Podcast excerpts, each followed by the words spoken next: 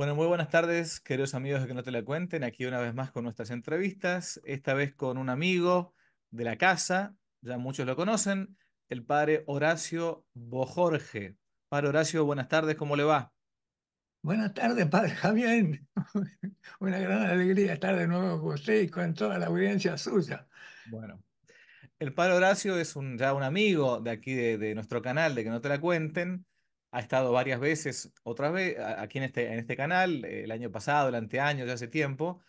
en gran parte es el responsable de, em, de que yo me porte bien, porque yo le hago siempre mis consultas espirituales al padre Horacio, así que la responsabilidad es mía, ¿eh? No, no, no, no es del padre Horacio. Pero eh, bueno, siempre es bueno un director técnico de afuera que a veces nos Una especie de augur, una especie de augur. un- un- una especie de oráculo, una cosa así, ¿no? Bueno, em, ¿por qué hablar hoy sobre este tema puntualmente? Nosotros hemos puesto a esta, a esta conversación entre dos sacerdotes las noches en las que obra el Señor. ¿m? Las noches en las que obra el Señor. El padre Horacio, por las dudas, es sacerdote católico, ya tiene más de 80 abriles eh, y es biblista, o sea, 90, madre, Ah, 90, 90. bueno, 90, 90, cierto. Perdón, perdón. Cierto. He comenzado el 21 de noviembre mis 90 a 90, gastármelos a crédito. Es cierto. Pero por gracia de Dios se ha dedicado prácticamente toda su vida al estudio sistemático de la Sagrada Escritura, de la, de la Biblia. Su especialidad es la Biblia. ¿m? Y aprovechando ahora la, llegada de una nueva Navidad que nos regala nuestro Señor Jesucristo, mm, Dios hecho hombre, queremos hablar un poco de esto que implica mm, el por qué y cómo Dios obra muchas veces en la noche. ¿m? En la noche. ¿Por qué? Porque a veces uno dice, la noche es mm, un, un- un lugar para, un momento para el pecado, un momento para lo oscuro, un momento, bueno, pero por esas paradojas de Dios, ahora vamos a ver ahora, Dios muchas veces obra en lo nocturno, ¿no? ¿No es así, padre? Es lo habitual que obra en la noche, padre. Mm, Es lo habitual. Así que los invito a zambullirnos con la luz de la Sagrada Escritura en, en entrar en la noche, en esta noche que se viene. Acabo de poner en, el- en mi blog del Buen Amor eh, una entradita en que está lo que voy a comentar esta noche con ustedes, y es por qué se llama la buena noche, la, la, la noche buena. ¿Por exacto. qué es buena esta noche? Si ¿Eh? le, Entre otras cosas. si le parece, podemos comenzar, dado que es una, casi una meditación esto que vamos a hacer, con una pequeña oración. Bueno, Lo invito. como somos pecadores y estamos este, viniendo la noche del pecado por la gracia de Dios, eh, nos confesamos pecadores ante el Señor como el peregrino ruso. Señor Jesús, Hijo de Dios, ten misericordia de mí porque soy pecador. Y nos persigamos en el nombre del Padre y del Hijo y del Espíritu Santo. Amén. E invocamos por la señal de la Santa Cruz de nuestros enemigos, líbranos, Señor, Dios nuestro. Amén. ¿Cómo es esto, padre? Bueno, mire, mire, yo le mandé mi homilía de Navidad, que es siempre la misma, Mm, porque el misterio siempre es el mismo. Pero ahora me dio una lucecita, la gracia, en esta Navidad, y es ver cómo la Virgen, en vez de seguir teniendo al niño en su pecho, como cualquier mamá con su recién nacido, este, ¿verdad? Lo tiene abrazadito con el, en el medio de la frío, del frío del invierno ese se, de- se desprende de él y lo pone en, en el pesebre. mm, Hay que ponerlo ahí, este, ¿no? Bueno, y entonces yo no voy a meter en explicar esto porque voy a- vamos a hablar de lo de la noche, pero eh, yo sentí que empieza una especie de, de, de huerto de los olivos para la Virgen al desprenderse del Hijo, que es un desprendimiento doloroso y al mismo tiempo como el gozo de Jesús en el huerto, que es hacer la voluntad del Padre, y es un gozo que está profundamente más hondo que el dolor y los sufrimientos que hay, que son, digamos, periféricos, pero que en el fondo de ese dolor periférico hay un gozo de hacer la voluntad del Padre que lo sostiene. Y algo así hay que imaginarse y hay, va, hay que darse cuenta que está en María también. Que, que, en ella está la plenitud del Espíritu Santo, digamos, está habitando, porque la, la, la, la, nube del Espíritu la cubre, quiere decir que está adentro en ella el Espíritu. En, e, en eso es un, un dolor gozoso y un gozo dolorido, el despojo del Hijo, porque es para, para, para la hora salvadora de Dios que viene a entregarse a sí mismo para salvarnos de nuestros pecados y darnos vida. Bueno, y entonces vamos al tema. Uh -huh. Las noches en que obra el Señor. Mire, a mí me avivó esto, un texto que me encontré en, eh, en una versión anterior a la actual del hebreo bíblico. Hubo una versión anterior, antes de que en el siglo VI después de Cristo eh, lo vocalizaran y nos dieran los mismos judíos eh, el texto hebreo, que antes no estaba vocalizado y se podía leer de muchas maneras. Este, actualmente, eh, a través de otra fuente, yo llegué a lo que era el texto en los tiempos de nuestro Señor Jesucristo. ¿Y qué me encuentro en ese texto? Que el versículo, eh, que en el libro de Éxodo, el capítulo 12, versículo 24, es cortito, es un versículo, pero en ese texto antiguo estaba lo que les voy a leer. Dice el texto antiguo, solo cuatro noches son las que están en el escrito de las memorias de la Biblia, que es un escrito perdido, pero que el texto hebreo lo, lo invoca como fuente. La primera noche, cuando se apareció Yahvé sobre el mundo para crearlo, la noche de la creación. Uh -huh. El mundo era confusión y caos, y la oscuridad estaba extendida sobre la superficie del abismo, y la palabra de Yahvé era la luz que iluminaba.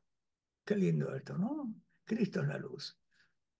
Y la llamó noche primera. Hmm. Usted amenazó con decirme algo. Claro. A ver, no, no, que, que el verbo de Yahvé es, es, es, lo mismo que decimos, o que San Juan dice en el Evangelio, al final de, de la Santa Misa normalmente se leía antiguamente el prólogo al Evangelio de San Juan, ¿no? El, el, el más en joven. Él estaba la luz. Exactamente. Y en él, en él el, principio era el verbo, ¿no? O sea, lo mismo que dice acá, o que decía este texto antiguo del libro del Éxodo, ¿no? Sí, lo dice acá claramente, mm. que eh, el verbo, la palabra, el hijo, era la luz, la membrá, ¿no? Mm. La noche segunda, cuando Yahvé se apareció a Abraham centenario y a Sara su mujer nonagenaria, para cumplir lo que dice la Escritura. En Génesis 17, 17 y Éxodo 4, 22. Por ventura Abraham de 100 años engendrará y su mujer de 90 años parirá. Mm. Isaac tenía 37 años cuando fue ofrecido en el altar. Ya era un adulto que se ofrecía a sí mismo y le pide al padre que lo ate. Los cielos, el Padre, descendieron y bajaron a Isaac y vio sus perfecciones y quedaron nublados sus ojos por sus perfecciones y la llamó noche segunda o segunda noche. Esta es la segunda noche, la noche de Abraham, que es una noche de, en que se cumple la promesa del hijo, pero también el sacrificio del hijo, etc. ¿no? Es una noche también de, una noche para Abraham terrible, ¿no? es noche real y es noche espiritual. La tercera noche, cuando Yahvé se apareció a los egipcios a medianoche, su mano daba muerte a los primogénitos de los egipcios y su mano derecha daba protección a los primogénitos de Israel para cumplir lo que dice la escritura.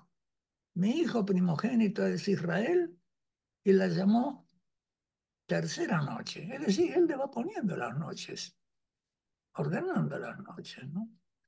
La cuarta noche será cuando llegue el mundo a su fin para ser redimido. Los yugos de hierro serán quebrados y la generación malvada será aniquilada. Y Moisés subirá del medio del desierto y el rey Mesías bajará de lo alto. Mm, Uno caminará a la cabeza del ganado o bien encima de la nube, con alusión a Daniel 7:13, y el otro caminará a la cabeza del ganado, y su verbo caminará entre los dos. Y yo y ellos caminaremos juntos. Esto está adelantándose lo que va a pasar con el Mesías, es una especie de apocalipsis. claro, Esto, esto se sacó del texto hebreo. Se ve que esto molestaba a los, a los que veían que confirmaba lo cristiano. claro, Entonces lo sacaron del texto. Esta es la noche de la Pascua para el nombre de Yahvé. Noche reservada y fijada para la redención de todas las generaciones de Israel. Esto es una profecía de, la- de nuestra fe. Esto es la- eh, lo que vamos a celebrar en Pascua. claro. Mucha- muchas profecías mesiánicas, por las dudas, esto usted lo sabe mejor que yo, quizás lo puede explicar cortito, ¿no? Pero muchas profecías que se referían en el Antiguo Testamento al Mesías de Yahvé, al Mesías esperado, a Jesucristo nuestro Señor, fueron, después de la venida de Cristo, quitadas de los textos Sí, hebreos, ¿no? A partir de, del sínodo de Jamnia, en los años 100, 120, se hizo una purificación del texto hebreo para quitar todo lo que pudiera dar lugar a confusión con, la, con, la, con lo cristiano. Claro, claro. ¿Mm? Una, una, Y una en el siglo X, nosotros recibimos un texto modificado. mm, Entonces, eh, yo comento un poco de eso, las tres noches pasadas y una futura, porque aquí, la cuarta noche ya se está anunciando. Es una especie de que miramos el futuro viendo a la luz del pasado cómo actúa Dios. Si siempre actúa en sus grandes obras, de la creación, de la, de la alianza con Abraham, y de la destrucción de los enemigos del pueblo y la salida del pueblo de la esclavitud, esas son las obras pasadas, las grandes obras del futuro también van a ser en la noche. claro, Y si revisamos un poquito más adelante, vamos a revisar todas las noches que, que, que de Jesucristo y a la Virgen. Quedamos helados. Y lo que habla San Ignacio de, de San Ignacio de, este, Antioquía, ¿eh? de Antioquía, de las noches, es impresionante, y el silencio de Dios. Entonces comentemos, este antiguo texto judío es una glosa del Éxodo. Bueno, esto lo dejo porque son este, algunas precisaciones sobre que, son obvias. Con, con esto, ¿verdad? con esta noche se conectan también eh, otros textos de números, de Isaías y de la sabiduría. Por ejemplo, ese texto de la sabiduría, capítulo 18, versículo 14-16, en que habla de que eh, cuando, cuando un sosegado silencio todo lo envolvía y la noche se encontraba en la mitad de su carrera, tu palabra omnipotente, como un implacable guerrero, saltó desde el cielo, desde el trono real, en medio de una tierra condenada al exterminio, empuñando como cortante espada tu decreto irrevocable, se detuvo y sembró la muerte por doquier algo parecido a la salida de Egipto con los... Con los... claro, con los judíos. Pero Sí, esto es, también sirve como profecía, va a suceder. De alguna manera la llegada de la Navidad tiene algo de tremendo y catastrófico para los enemigos de Dios. Entonces de repente sueños horribles, visiones le sobresaltaron. Acuérdese que Herodes se aterroriza cuando le dicen que nació el, el, el Mesías. Ya ahí empieza el terror de los, de los malvados. Por eso, la noche de Navidad también tiene efecto muy este, como exorcístico sobre los enemigos de la fe. Pero en fin, dejemos eso. Sí, hace Seguimos poquito, sí, hace, hace poquito hablábamos en privado nosotros que Sí, siempre que llegan el tiempo de Navidad o el tiempo de Semana Santa, siempre, a veces Los hay, demonios gritan, padre. exactamente, exactamente. Siempre demonios. hay como Sí, tentaciones o malas noticias, ¿no? sí, sí, sí, sí, que que nos quieren distraer. Sí. Bueno, Dios ama actuar en la noche, hablar en la noche, comunicarse en la noche, cuando los hombres duermen y los fieles velan. Mm, Así se muestran sueños a Jacob.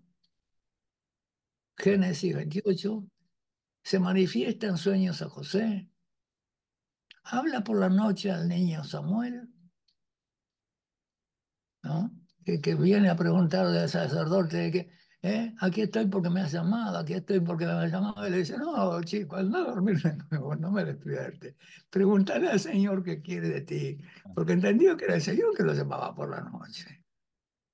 Instruye sueños a Daniel.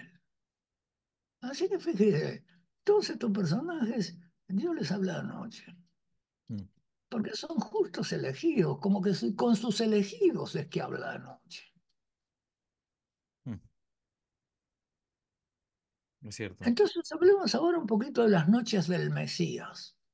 Mm, Esta traducción y comentario de Éxodo 12, 24, data de los tiempos de Cristo y proviene de, de los tiempos en que vivió Cristo en la tierra, es de, de esos siglos. Proviene del medio palestino. Jesús lo escuchó en la sinagoga como traducción y explicación del texto hebreo, lengua que el pueblo no entendía, y comprendió sus propias noches a la luz de las noches del Padre. En esa línea de las noches de Dios, es en la línea de estas noches de Dios donde el Padre obró y Jesús leyó y comprendió el sentido divino y salvífico de sus propias noches. ¿Eh? Cuando él dice, escudriñan las escrituras que ellas, ellas hablan de mí. Claro.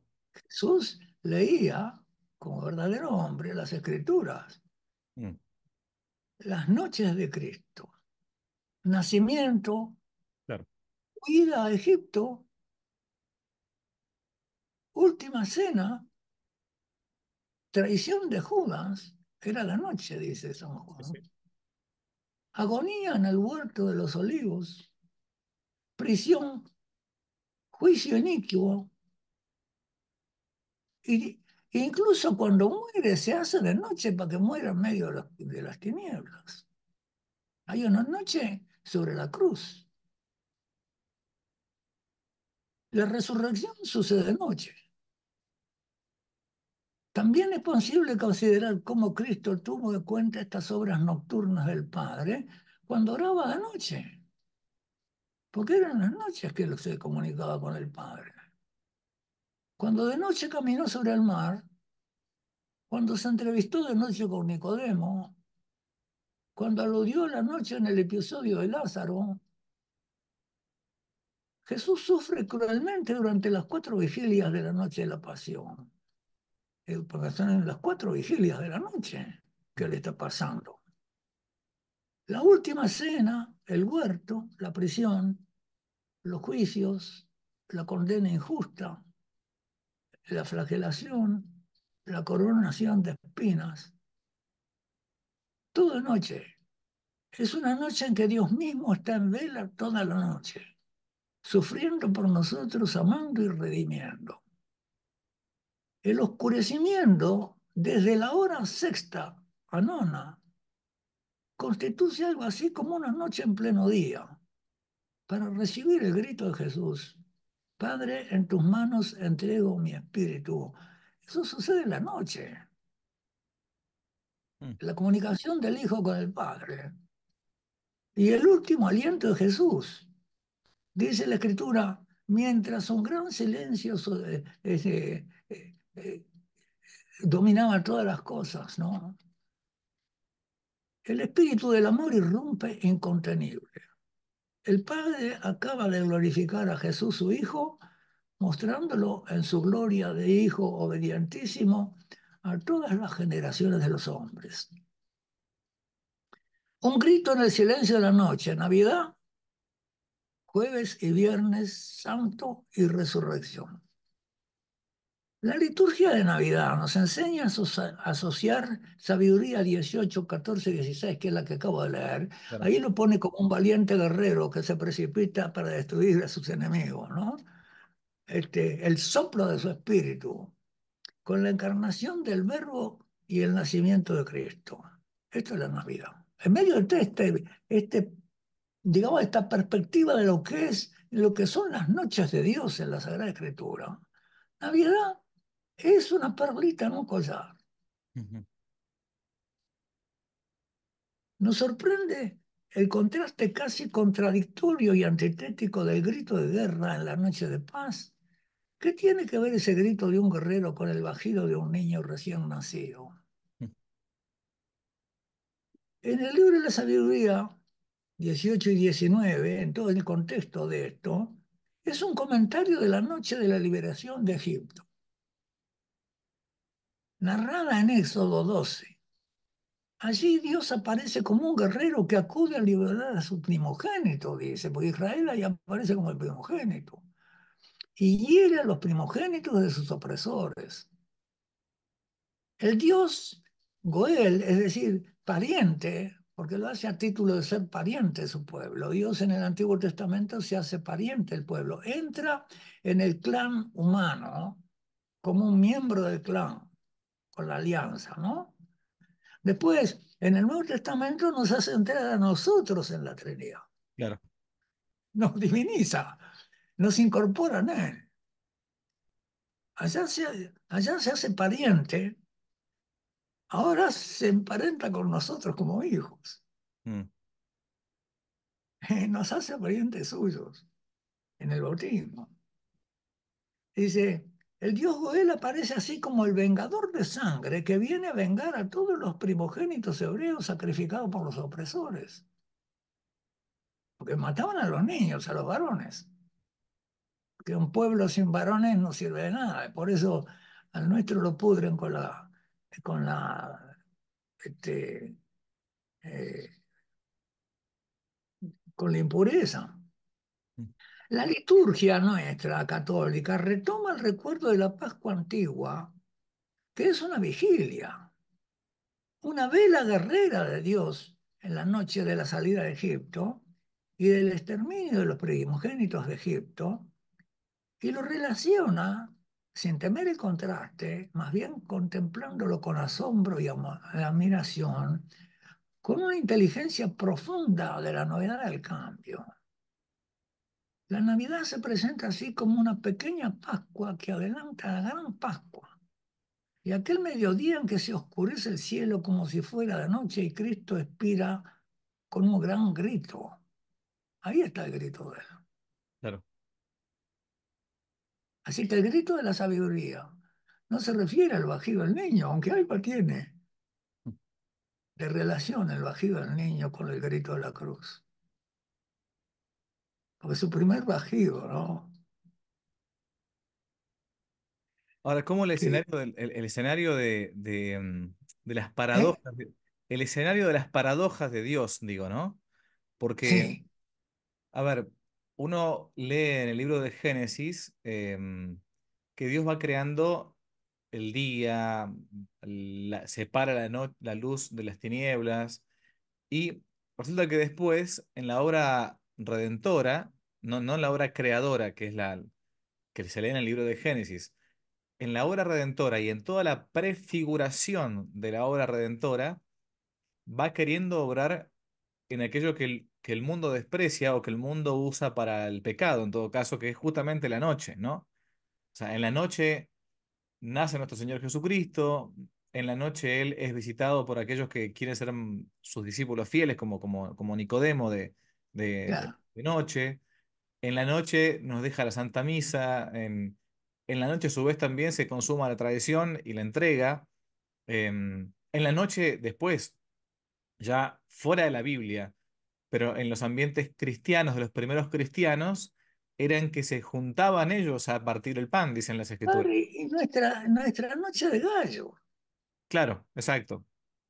la misa de gallo, Mm, que acá, acá quitaron los ómnibus para que la gente no pudiera ir, y los taxis. Mira, ¿Por qué? Porque, padre, la- este es el grito de la debilidad. Es decir, que convierte la debilidad en una victoria, el cristianismo. claro. Lo que parece débil al mundo es fuerte en Dios. Mm, La muerte de los mártires espanta Sí, al mundo. Al, al mismo tiempo que, que la vida lo intranquiliza y lo hace matarlo, la muerte lo deja también, ¿verdad? Con la sangre en las manos porque no puede hacer nada. Es decir, quedó vencido. mm, ¿Qué hace ahora para librarse de ellos? No. Cristo, el escenario del nacimiento es un escenario nocturno también. Lucas lo subraya. Los pastores guardan el ganado. Él recogió, nos dice lo que los testigos oculares, Lucas dice que él recogió todo lo que los testigos oculares habían dicho, fue a ver a la Virgen, ¿eh? Y, porque es el que tiene el Evangelio de la infancia, ¿dónde lo sacó? Y su testimonio ocular de la Virgen, y Santa Isabel si la vio también, acerca de las cosas que ella guardaba en su corazón. Nos lo dice dos veces, que estas cosas las guardaba en su corazón. Es el, el, el evangelista del corazón de María. Un gran silencio. La sabiduría 18-14 que leímos nos habla del gran silencio de la noche, en medio del cual silencio Dios pasa realizando sus gestas. ¿eh? En las antiguas fuentes judías esas eh, que, que se salvaron de, de la destrucción, explican la celebración nocturna de la Pascua como una vigilia en memoria de aquella otra vigilia de Dios, la que va a venir con el Mesías. Y por eso lo sacaron todo eso. En el Evangelio abundan las invitaciones a velar y orar. Las cuatro vigilias de la noche Él va a venir. En la primera, segunda, tercera vigilia hay que estar velando. Velar y orar, Marcos, ¿no? Y a esperar al que vendrá. No se sabe en cuál de las cuatro vigilias de la noche. Y ahí está la parábola también de las vírgenes prudentes y las vírgenes necias, ¿no? Que en la noche de la historia la iglesia tiene que esperar la venida. La venida que no es venida, en realidad es manifestación. Él está, Claro. pero no manifiesto. Así que la parucía es que estaba cerca, pero no lo veíamos. Ahora lo vamos a ver cuando, cuando se manifieste. Hay que estar vigilantes porque no se sabe cuándo vendrá. Vendrá como un ladrón, dice, cuando menos se lo espera. O vendrá como el novio que sorprende a las vírgenes necias. Mm, La misma visión está detrás de la pequeña parábola del amigo importuno o inoportuno que viene a golpear la puerta de noche cuando los niños ya están dormidos y el amigo acostado. Pero se refiere a Dios, que es el que parece que duerme. Y de noche Dios no duerme. Lo dice el Salmo 120. No duerme ni reposa el centinela de Israel.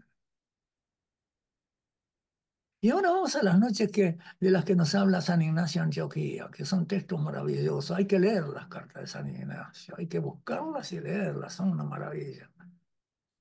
San Ignacio de Antioquía se refiere a menudo al silencio y al silencio como nombre de Dios. Dios se llama silencio. Y es verdad, porque habla con hechos. O como actitud cristiana, más vale callar y ser que hablar y no ser, dice San Ignacio. Bien está el enseñar a condición de que quien enseña haga. mm. Ahora bien, hay un maestro que dijo y fue. Claro. Fue lo que dijo. El que de verdad posee la palabra de Jesús puede también escuchar su ciudad. A mí me estremece, también me hace reír, padre, pero me estremece. El que posee la palabra de Jesús puede también escuchar su silencio, yo diría entender su silencio, a fin de ser perfecto. Porque incluso cuando parece que Dios, Dios calla, Sí. muchas veces es que eh, nos está preguntando. Mm.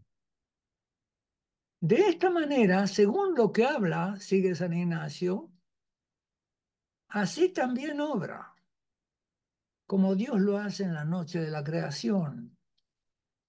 Ahí cita las noches de, del texto que en ese tiempo él leía en el texto hebreo. Claro. Y por lo que calla es conocido, por lo que calla es conocido. Y si habla, habla por la boca de su hijo, porque el padre habla por la boca de su hijo, pero es silencio el padre. Los misterios de Dios los llama San Ignacio de Antioquía misterios sonoros, estentorios, misterios de grito o misterios a gritos. Ahora cita, le cito lo que dice San Ignacio. Y quedó oculta al príncipe de este mundo la virginidad de María y el parto de ella, del mismo modo que la muerte del Señor. Tres misterios sonoros que se cumplieron en el silencio de la noche de Dios. Fíjese, padre, le voy a repetir. Y quedó oculta al príncipe de este mundo la virginidad de María y el parto de ella, del mismo modo que la muerte del Señor. Tres misterios sonoros que son demasiado fuertes para el mundo, padre, Sí, sí, sí, sí. que se cumplieron en el silencio de Dios. Yo le pongo la noche de Dios, pero él dice en el silencio de Dios. O sea, que, que San Ignacio plan- plantea y que, que puede traducir- y que puede traducirse como en el silencio que es Dios. claro. O sea, que el, el príncipe de este mundo, es decir, el, el- el demonio, no llegó a conocer, no le fue permitido. y, todavía no, y todavía no lo conoce, padre. En vez, en vez de un niño ponen un viejo. Mm, Y en vez de la, y en vez de la Virgen Santísima, ponen unas pibas ahí que acompañan al bebé. mm,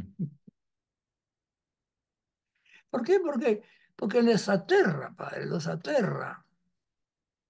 Que el niño ese sea el príncipe que Dios manda y que la Virgen sea virgen. Y todo el misterio cristiano los aterra, no lo pueden escuchar. Por eso gritan e inventan otras cosas para que no se, y para molestarnos a nosotros en nuestra celebración y en el silencio de nuestra noche. Porque nosotros tenemos que hacer también silencio para entrar en el silencio mm. y hablar de silencio a silencio y dejar hacer silencio para escuchar la voz del Señor, que a veces nos, hace, nos anestesia para operarnos en el silencio Mm. y en la contemplación de este misterio maravilloso. En esta frase eh, asocia a San Ignacio de Antioquía la noche de la Navidad con la noche de la pasión y la muerte del Señor. La liturgia de pasión y resurrección también está transida de la memoria de la noche en la que Dios obra la redención. La noche del Mesías, las noches del Mesías. El primer vigido, bajido de Jesús infante y el gran grito en esa noche de- del Calvario, el último suspiro de que él muere en la cruz, resuenan en la noche de Navidad. Pero él dice, todo está cumplido. Sí, Está realizada la obra. Ahora queda, es cierto que estamos como cuerpo místico, nosotros estamos todavía aquí, como miembros suyos estamos en el mundo, pero serán juzgados por lo que hacen con nosotros. ujú, Eso también está el consuelo en, en Mateo 25. Tenemos que pasar por eso para estar en Mateo 25 como testigos de cargo o, o de, absolución, de, de descargo. no van a estar como fiscales, van a estar como testigos. Y si no las pasamos, Padre, como cristianos, ¿de qué vamos a dar testimonio? Si todos nos trataron bien, algo pasa con nosotros, Padre. Mm. Y en las tinieblas que cubren la tierra el Viernes Santo, cuando Jesús expira. La noche de Navidad y la estrella de Navidad nos invita de, de, Epifanía, ¿no? de, los, de los magos, nos invitan, como en la noche de la Pasión y de la Pascua, a escuchar el silencio que es Dios. Un silencio digno del Padre. Yo diría que es el Padre mismo ese silencio, Mm. que nos habla por su Hijo y por su Hijo encarnado y por su Madre. Y por la conducta de su madre con él, con ese desapego que es generoso con nosotros, porque nos entrega a su Hijo para nuestra salvación. Un silencio, digamos, que es el Padre que habita en el silencio, pero que pronuncia su palabra que nos da su Hijo e ilumina la noche con la estrella que es Cristo. Cristo sabe escuchar el silencio del Padre y sabe interpretar el por qué es abandonado en manos de los hombres, como profetizaba de él el Salmo inspirado para él, el Salmo 21, ¿no? O 22. Eh, y para el momento que había de recitarlo en cruz, para anunciar el por qué me has abandonado, empieza así. Pero después, a mitad, en el, salmo, en el versículo 21, dice, proclamaré tu nombre a mis hermanos. Uh -huh. Daré a conocer su, tu nombre a mis hermanos. Y eso es lo que hace en el momento que expira, porque dice, Padre. Ahí nos da a conocer el nombre. Y, el, y es el Salmo 21, ese que aparentemente es un versículo, y dice, este se llama Elías, ¿no? Claro. Eloí, Eloí. Sí. Pero no, en el versículo 21 no lo citan. Ahí no se detuvieron. Daré a conocer mi nombre a tus hermanos, a mis hermanos. Le dice, si eres el Hijo de Dios, bájate de la cruz. Algo vieron. Claro. Algo vieron que les hizo gritar eso. Hmm. Para anunciar el nombre del Padre a sus hermanos y re re revelar la justicia filial. Porque esa justicia que nos habla Jesús, si vuestra justicia no es mayor que los escribas y fariseos, no entraréis en el reino de los cielos, es la justicia filial. Es decir, ser gratos a Dios Padre, ser justos a los ojos del Padre por comportarnos como hijos cumpliendo su voluntad en nuestras vidas. Y eso, para eso nos capacita el bautismo. Y debe capacitarnos toda nuestra institución cristiana, en la familia y en las escuelas y en el hogar, como decía el canto. Al pueblo que ha de nacer de la sangre de su cruz y del agua a su costado. Salmo 21. Inmediatamente se pregunta San Ignacio de Antioquía, ¿cómo es que entonces estos misterios fueron manifestados a los siglos? Ahora bien, ¿cómo fueron manifestados a los siglos? Pregunta San Ignacio.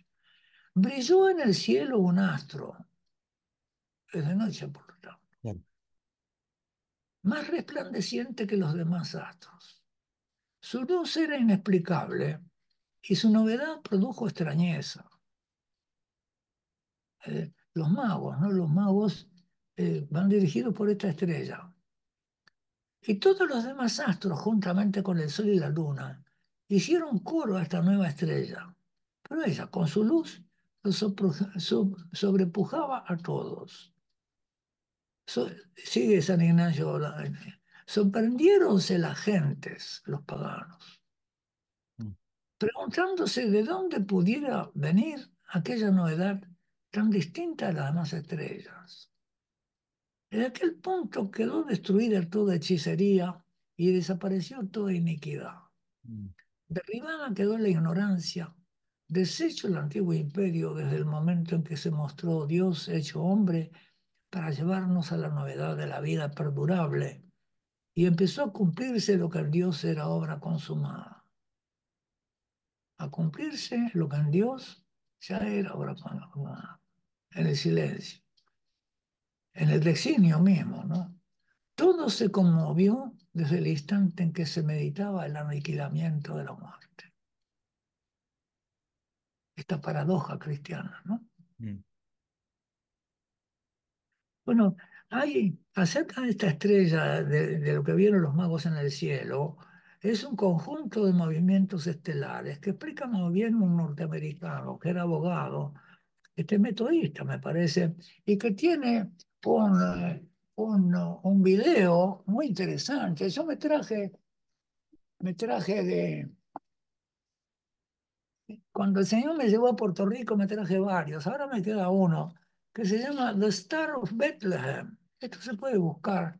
eh, The Ujú. Star of Bethlehem. Sí. Se puede buscar este, eh, por internet, no sé, supongo que se podrá conseguir. Yo lo tengo y, y se puede hacer alguna copia. Hay que tener un cierto conocimiento de cómo hacerlo. Ujú. Y ahora, el verlo luz, un poco acerca de luz en la noche, este niño que nace, ¿no? El texto, el texto que leímos, eh, el texto ese del hebreo antiguo, digamos que desapareció, decía, eh, mm, eh, la, la palabra de Dios, ¿no?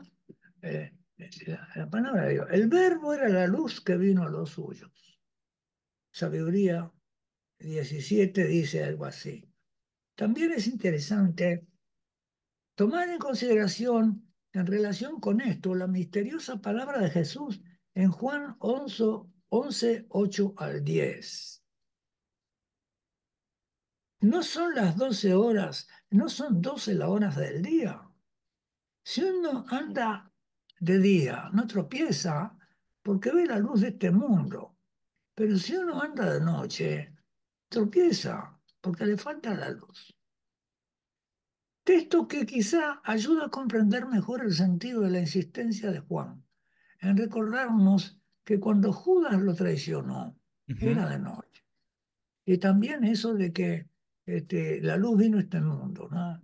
Y los que ven esa luz y creen en Cristo pueden llegar a ser hechos hijos de Dios. Y ya nos vamos aproximando ya a- a- a- hacia el final de esta charla. Velar se dice de la fe.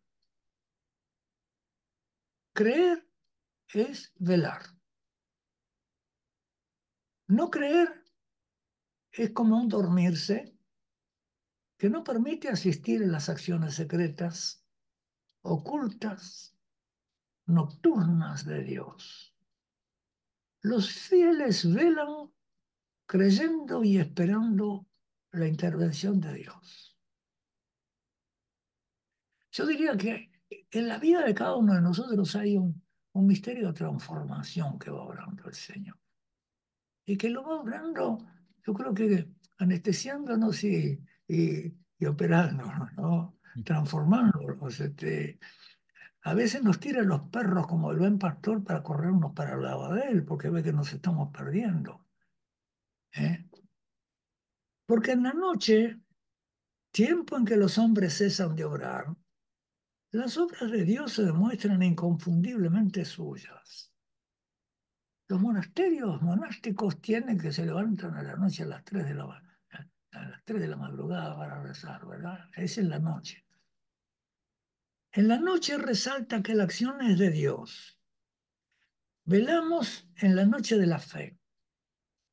Y esa noche se transforma en luz nocturna, porque la fe nos permite ver cosas que sin fe no veríamos. Y entender cosas que sin fe no entenderíamos. Orando, venga tu reino. Instamos hasta la importunidad a un padre que parece dormir. Pero es que, que venga tu reino significa que nosotros entremos en Él.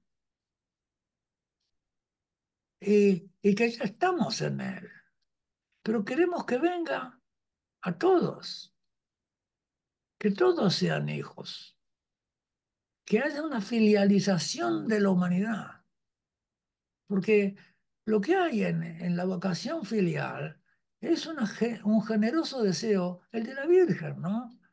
Que el sacrificio de Cristo lo salve a todos. Orando, venga tu reino, instamos hasta la importunidad a ese Padre que es silencio. Jesús meditó estas palabras que estaban escritas de él y para él. Escudriñad las escrituras que hablan de mí.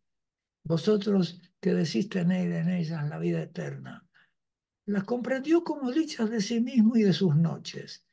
Él también entendió el sentido de nuestras noches, de las noches del cuerpo místico en la historia. Y nos aconseja velar y orar en espera de la venida, de la manifestación del dueño de la casa, es decir, el dueño del templo de Jerusalén, de lo que el templo significaba. El santuario no hecho por mano de hombre, el templo que es su cuerpo, la tienda del santuario celeste a la que nos hemos acercado y hemos introducido nosotros. Velar y orar, como si fuera una misma cosa. La vela misma es oración. Como Cristo en la noche del huerto debemos tender el oído para escuchar. Los discípulos en el huerto se dormían. La palabra de Dios suena en las noches. Hágase la luz. Y la luz se hizo. Hágase tu voluntad y no la mía. Ese hágase de Cristo en el huerto, ¿no? Hágase. Hagan esto en memoria mía, la Eucaristía. La Eucaristía es eso, es la memoria del Señor, es actualizar la última cena. Si no es eso, ¿qué es? Mm. Los primeros cristianos, al parecer, comprendían el sentido nocturno de la Eucaristía, que como repetición de la última cena reclamaba la conveniencia de celebrarla la noche para cumplir el encargo. Hagan esto en memoria mía. Se reunían para celebrarla antes de la salida del sol. Nuestras Eucaristías tienen algo de ese hágase nocturno de Dios. Es un hágase que obramos en la iglesia en memoria del hágase y de los hágase divinos en la noche del Mesías. Que sea hecho, que esto se haga, ¿no? Venga tu reino, venga. El deseo Sucede también en la noche de la fe, sucede en la noche de los sentidos, sucede en la vigilia de la fe y de la oración. Como dice San Ignacio de Antioquía, el que posee la palabra de Dios también sabe escuchar su silencio. Hmm. Y ahora termino ya eh, considerando cómo la Eucaristía es precisamente el misterio nocturnal. Como la noche del Mesías se renueva sacramentalmente en la cena y el sacrificio eucarístico, podemos que decir que la noche del Mesías es la Eucaristía. Que se renueva tosies posies, ¿eh?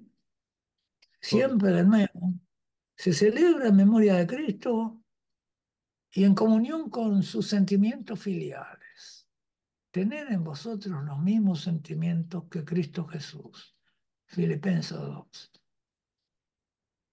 Dice, ahora citando a San Juan de la Cruz, qué bien sé la fuente que mana y corre, aunque es de noche. Aquella eterna fuente está escondida. Qué bien sé yo, no tiene su manera, de decir, su, su habitación, aunque es de noche.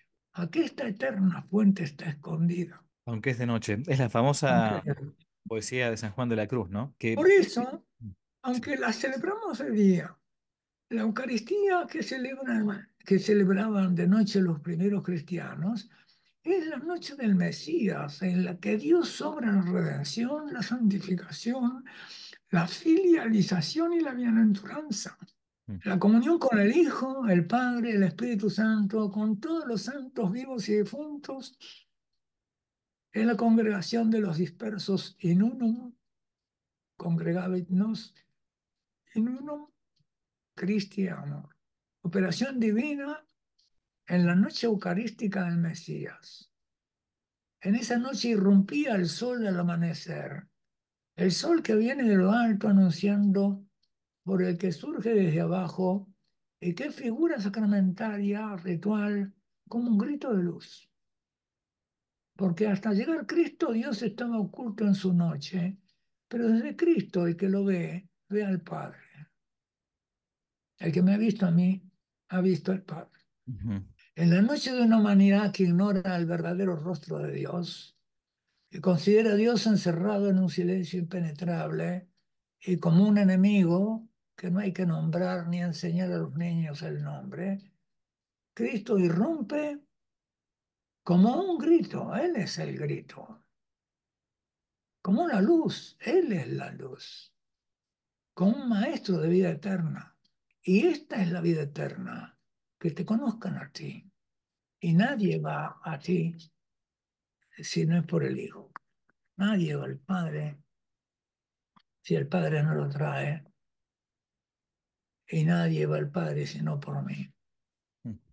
No, Padre, me parece que con esto contemplamos un poco lo que el mundo quiere ocultarnos. Y también nos dice cómo tenemos que defendernos de esa agresión que nos quiere distraer del misterio, que nos quiere bajar desde la teología al pecado o a la moral simplemente, a discutir sobre una cosa está bien o mal,